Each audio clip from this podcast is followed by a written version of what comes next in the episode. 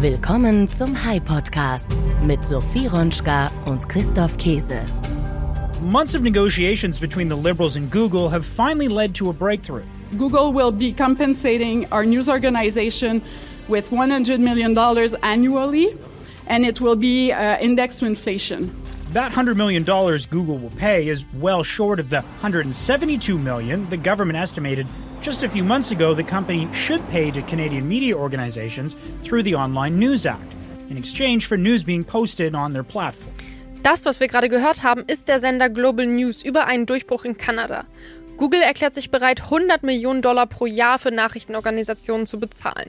Darauf hatten Verlage lange gewartet. Google and the federal government have reached an agreement in their dispute over the Online News Act. Canadian news will continue to be shared on Google's platforms, and in return, Google will be compensating Canadian news organizations with about $100 million annually. Meta, meanwhile, says unlike search engines, we do not proactively pull news from the internet to place in our users' feeds, and we have long been clear that the only way we can reasonably comply with the Online News Act is by ending news availability for people in Canada. This agreement comes three weeks before the Online News Act rules come into force. Nicht nur in Kanada, sondern auch in Australien hatte die Regierung eine klare Position bezogen und Google gezwungen, für Nachrichten zu bezahlen. Uh, this row between Google and the Australian government, it's heating up. What is going on? Last year, the government introduced legislation that would force Google and Facebook to pay local publishers for, for, the, for the news that they display on, on their digital platforms.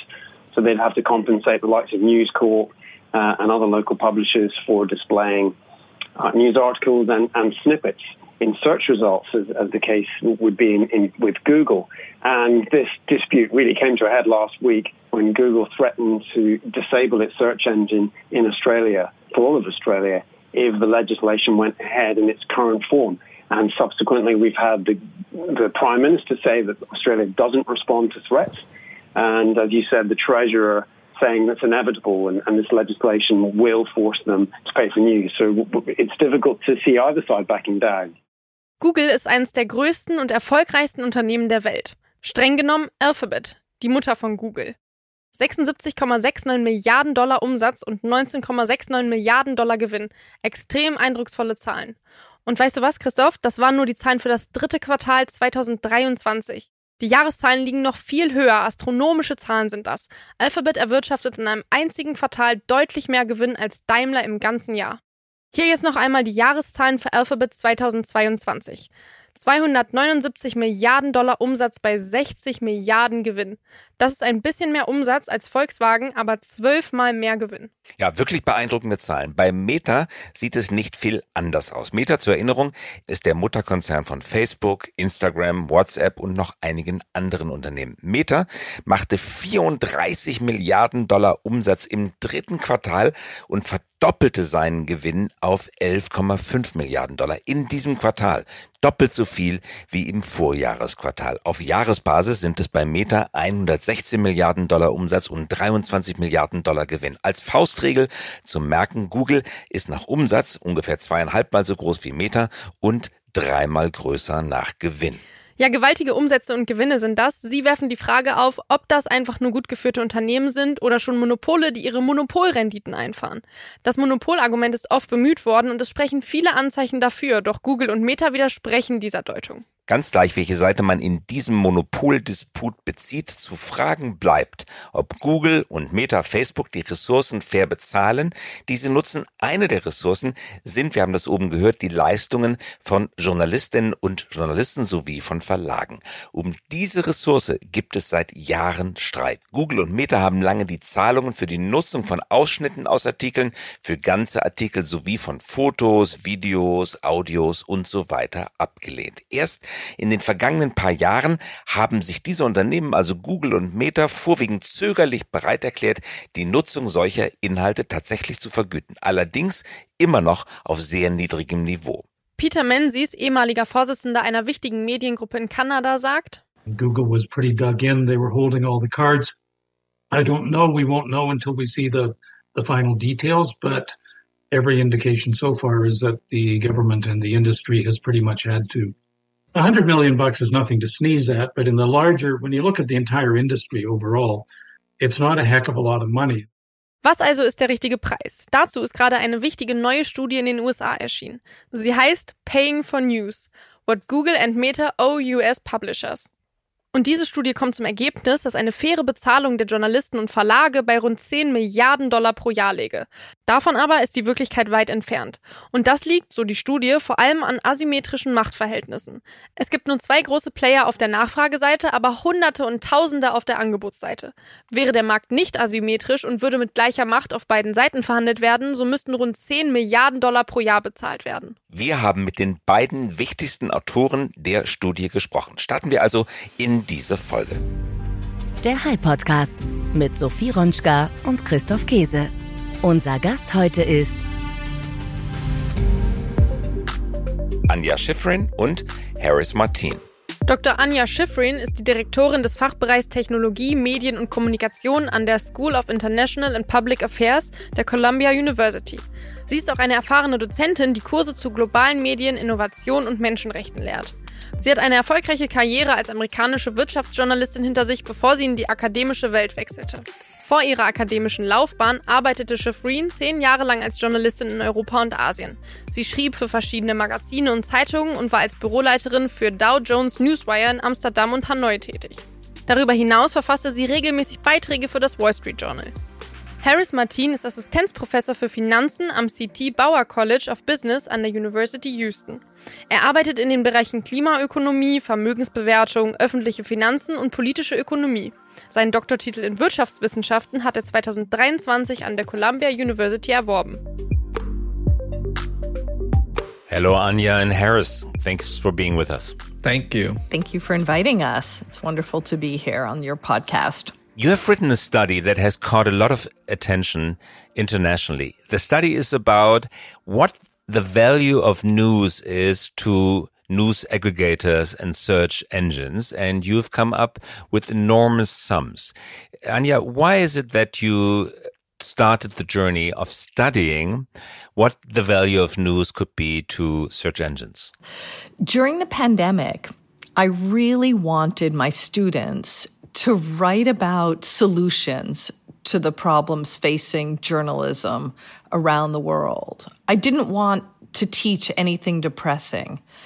And so when Konrad Adenauer Foundation asked me to write a couple of reports called Saving Journalism, I invited my students to help me. And I had a student called Kylie Tumiati, and I said to her, Listen, I hear Australia is actually finding a way to make Google and Facebook pay for news. Why don't you go take a look at this? And of course, as you know, publishers have struggled for years to get Google and Facebook to pay for the news that they distribute. And it's been very difficult to collect mm-hmm. funding. And it seemed like Australia had a solution.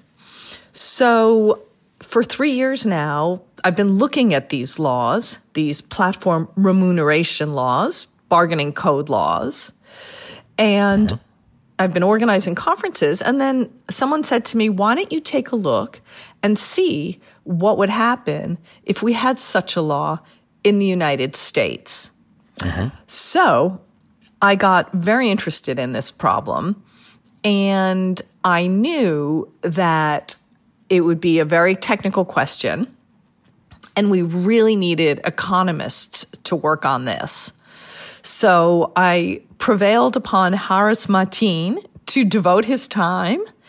And my contribution, since I'm not an economist, one of the things I did do was I looked all around the world to see what are other countries doing? How are they valuing news? What are publishers doing? And I wrote this little piece in May for Poynter because it was clear that all over the world, publishers were coming up with numbers and estimates of what they were owed. And then they were going individually to Google and Meta and trying to bargain. And nobody wanted to share their methodology because they were cutting deals for themselves. So um, we talked to different lawyers in different countries. And then I read about this Swiss study done by Ernst Fehr, the behavioral economist, where they set up a randomized control trial of users using Google with news and using Google without news. And what they found was what we suspected, which is that news is really, really valuable to Google. Without it, people are much less interested in using Google. So when we found that study, Haaris said, fantastic. We can apply that methodology to the US. And he's going to explain how we did that. And then we brought in these economists from the Brattle Group, which do expert witness preparation, and they're experts in figuring out value, compensation, reparations. And I will say that the first number they came up with was $15 billion a year owed by Google and Meta to US publishers. And it was so big that it almost scared us. Which is an enormous, enormous number. It's a crazy big number. And it was so big, it sort of scared us.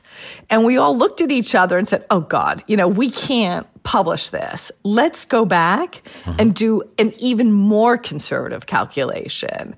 And that was how we mm-hmm. came to the number. It was like that that we did end up releasing.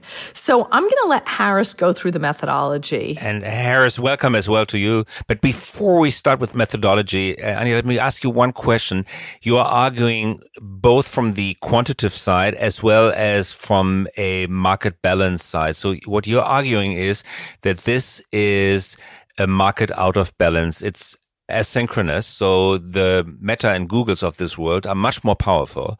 Uh, they're quasi monopolies or they're duopoly, whereas publishers are totally fragmented because luckily in democracies, there's a full variety, a great host of different publishers. So all the little ones trying to negotiate with two strong ones and the results are pretty obvious. It's very hard to get a good deal when you're small and you can be substituted pretty quickly by the big uh, tech companies if you don't agree to their terms. So this market topology, two big ones on one side and many, many smaller ones on the other side is leading to what you're arguing an unfair result of negotiation. So, Christoph, fair, uh, Christoph, you've yeah. nailed it. That's exactly right. And that's when Australia started the News Media Bargaining Code.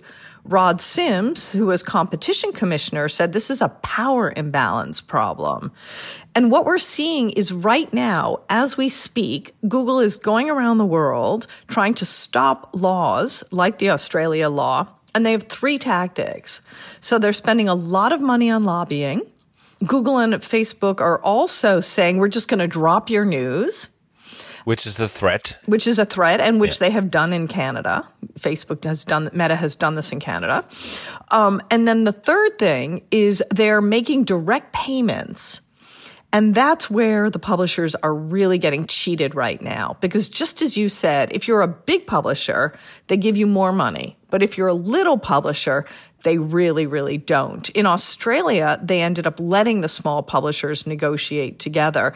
And, you know, I understand that the Canadian publisher settled this week and the amount they settled for is far lower than you know, accepted methodology says they should have gotten. And I don't blame them because as you said, it's really, really hard to negotiate against these huge monopolies.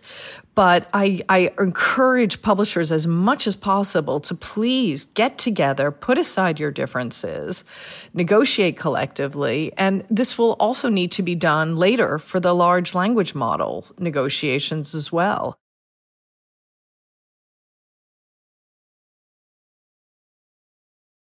Yeah, Haaris, how did you solve this from a methods perspective? Because it's a huge challenge. Google and Meta are arguing that news are basically worthless for them, that people would be flocking to their services in any case, whether they be news or no news. How did you approach this? I think there were like two big ideas, two fundamental ideas that were part of this paper from an economics perspective. The first big idea was what we economists like to call surplus. It's the added value that is created when two parties come together in a transaction. You see this idea in trade, in mergers and acquisitions, and you also see this in the economics of platforms. What I mean to say is that when platforms such as Google and Facebook come together with publishers' content, news content, broadcast content, etc., they create added value that is valuable for both of them and which is in excess of what would be created if either of them would be operating in isolation. So that's one big idea. This idea that surplus value is being created in this transaction. We do not say that platforms are only benefiting from the value that news content provides them. We don't also say, though, that news content or news publishers are solely benefiting from the platforms, the distribution that platforms provide. So that's the first big idea. And I, will talk about how we value that. The second big idea is that once we understand that excess value is being created in this joint relationship of platforms and publishers, how do you split this excess surplus? And on this, what we do is we depend on more than 50 years of economic theory, starting with the seminal work of John Nash, um, who was a Nobel laureate. And a stellar cast of economists have worked on this problem to show that when two parties come together to produce joint surplus, both economic considerations as well as fairness norms suggest a split of 50 50 between them. But of course, this is theory. So, what we also did was we went out and we looked at a rich data set of um, deals that were done between broadcasters and licensees, between news organizations and licensees in the past 10 to 15 years. And we found that typically the split shares between the two parties was about 40 60 or 50 50 on whose favor? On the television side or or the cable side? The producer of the content gets 40 uh, percent to 50% okay. of the revenues that is being generated. So, so okay. to take that example to our case, um, you can imagine platforms as uh, getting content from news publishers on their platforms. This news content is creating value, and I'll talk about how that value is being created. And that value should be split according to both benchmarks as well as economic theory to about 50 50%. We, of course, do some robustness checks with 40, 60, 30, 70, etc. There are two big conclusions that come out from our study. One is that the numbers that we get are huge, right? We get, uh, for the US market, we get about 10 to 12 billion dollars that Google should pay to news publishers on an annual basis. We get a figure of 1.9 billion dollars for Facebook and therefore Meta that should be paid out to news publishers. The other big conclusion from our study is that, you know, we lay out a methodology in a very transparent way. I'll be talking about that. You could take different parts of that methodology and tinker with the numbers. You could change some of the assumptions. You could change the proportion of news that is being consumed, say, in the German market compared to the US market. Whatever you do, as long as you tinker those assumptions according to our methodology, the numbers are going to be huge. So our conclusions are very robust to changes in some of the assumptions that are being made. Do you have a theory or did you involve a theory that shows on a micro level how value is created for Google when a specific article is being shown or pictures being shown? Because two counter arguments brought forward by both Google and Meta counter argument number one is first of all, you could block us from us scraping your website because it's very easy to, within the settings of your website, tell us not to scrape it, uh, which is true. Uh, so you decided to keep it open for everybody. We're just members of the public. And if you say that reading and scraping is allowed, then you can't block uh, us from scraping because everybody else could do it. And the other argument which is a bit more profound, would go like this.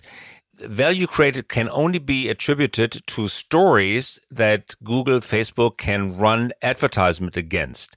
But typically, a dire story about the war in Gaza or a war in Ukraine is so depressing that no advertiser whatsoever wants to be in the, these surroundings.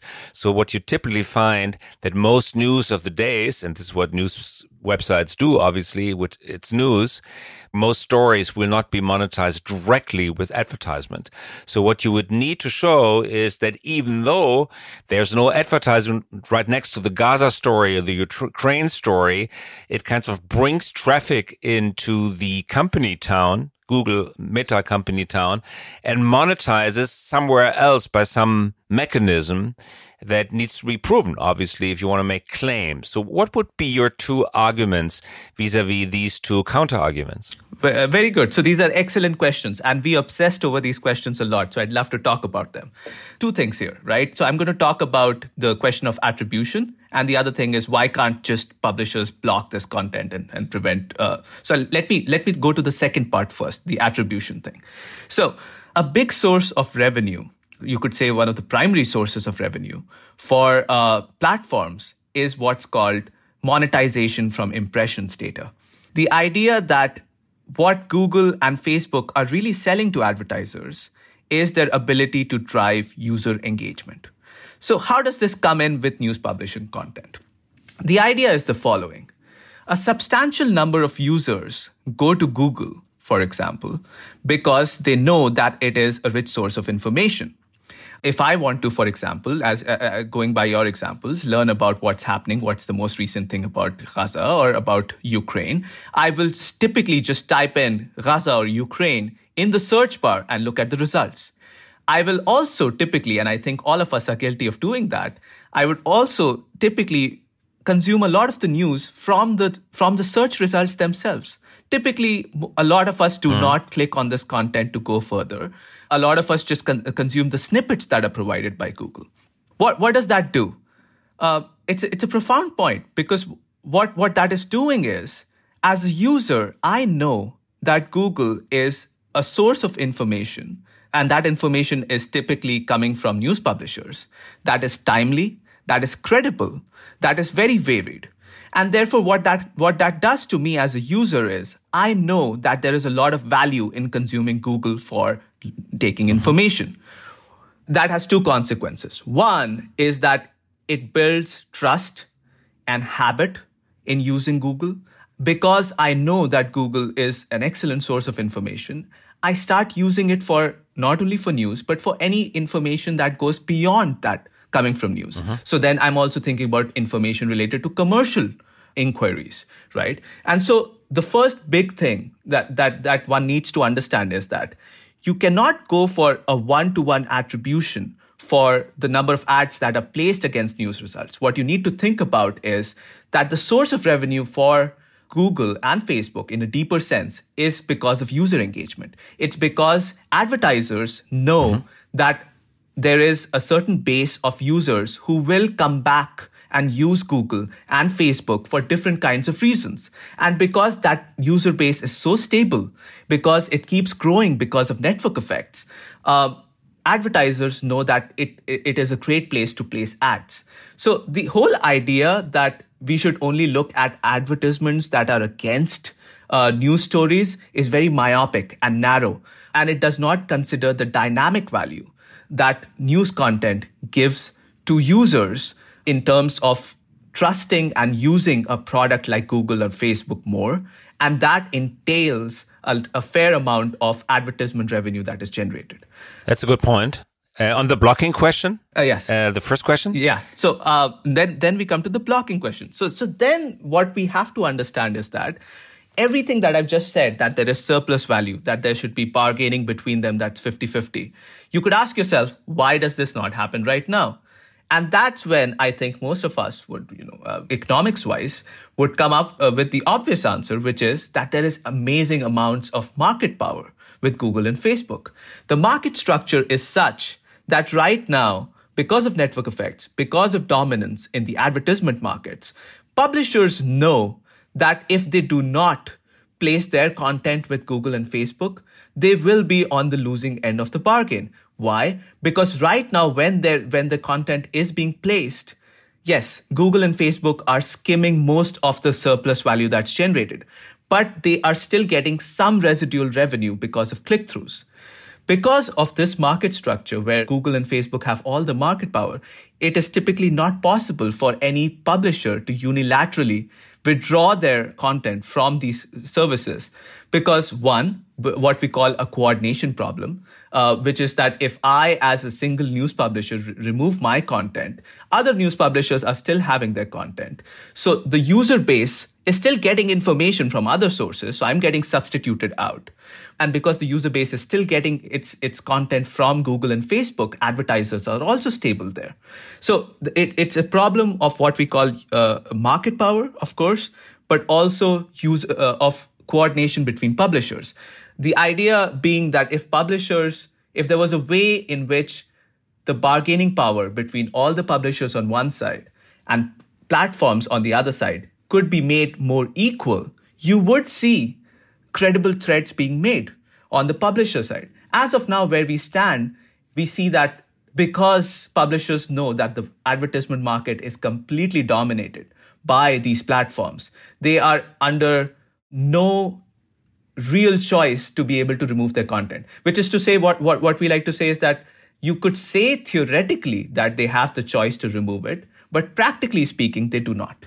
Very good point. So let's let's talk a minute about the uh, reception and public perception of your study. So all of a sudden, your paper comes out saying that the big ones, the big tech companies, owe the news publishing industry 10 billion, which for the news publishing industry is even bigger than a fortune. It would be a dream. It would be like like warm rain pouring down all of a sudden after many many dire years. So how has your study been received? As totally out of the way, as as realistic?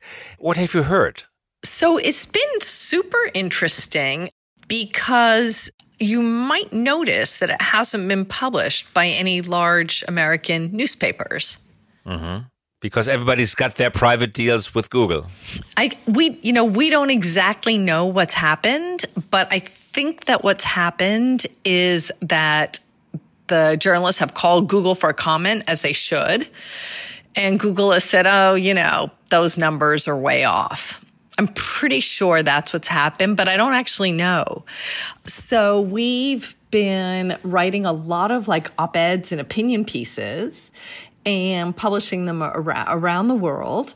And we'll talk to anybody who wants to talk to us.